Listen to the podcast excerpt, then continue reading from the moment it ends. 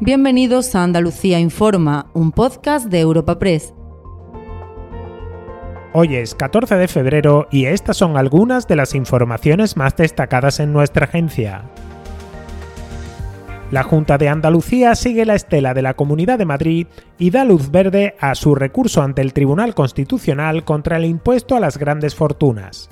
El Consejo de Gobierno ha autorizado este martes a su gabinete jurídico a solicitar al alto tribunal la suspensión cautelar de este nuevo impuesto que la Junta considera que se pone en marcha como decisión política contra Andalucía tras su medida de modificar al 99% el impuesto de patrimonio.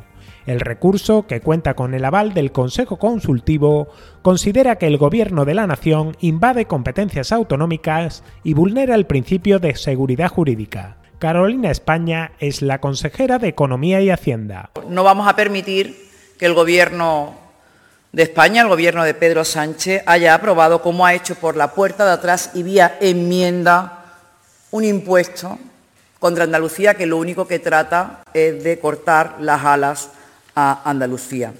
También el Consejo Consultivo ha visto razonable que solicitemos la suspensión cautelar del impuesto hasta tanto se resuelva el recurso por parte del Tribunal Constitucional.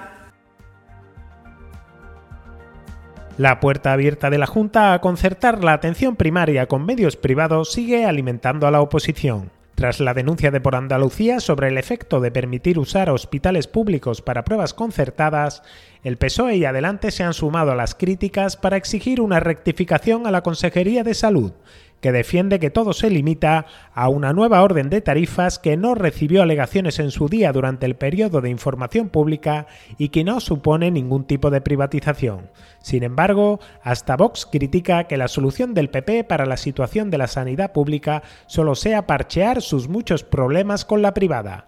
Manuel Gavira es su portavoz parlamentario. La atención sanitaria en Andalucía, por este gobierno y por el anterior, se limita únicamente a parchearla y apuntalarla únicamente o como única solución con lo que es la atención privada. Y no son capaces de entender que lo primero es la salud y lo último los votos. Ellos priorizan los votos a la atención sanitaria.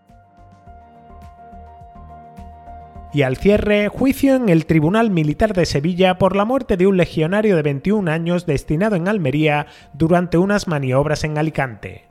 Cuatro años después del suceso, ocho procesados, entre ellos dos tenientes, un capitán y un sargento, se enfrentan a una petición fiscal de entre cuatro y siete años de cárcel, acusados no solo de ocasionar la muerte del militar, sino también de intentar encubrirla. El disparo mortal se produjo después de que se ordenase el alto el fuego y la familia de la víctima quiere que todos los implicados pierdan el uniforme del ejército. Así lo ha expresado el padre Juan José Jiménez antes del inicio del juicio. Yo quiero que estos señores pierdan el uniforme, que sus mandos, los mandos que quedan en la región, revisen sus protocolos de ejercicios. No había ni un médico presente, ni siquiera en el campo de maniobras, cuando mi hijo recibe el tiro. Y actualicen todos esos protocolos y la seguridad que esté un poco más valorada dentro de esos ejercicios, para que no le vuelva a pasar a nadie.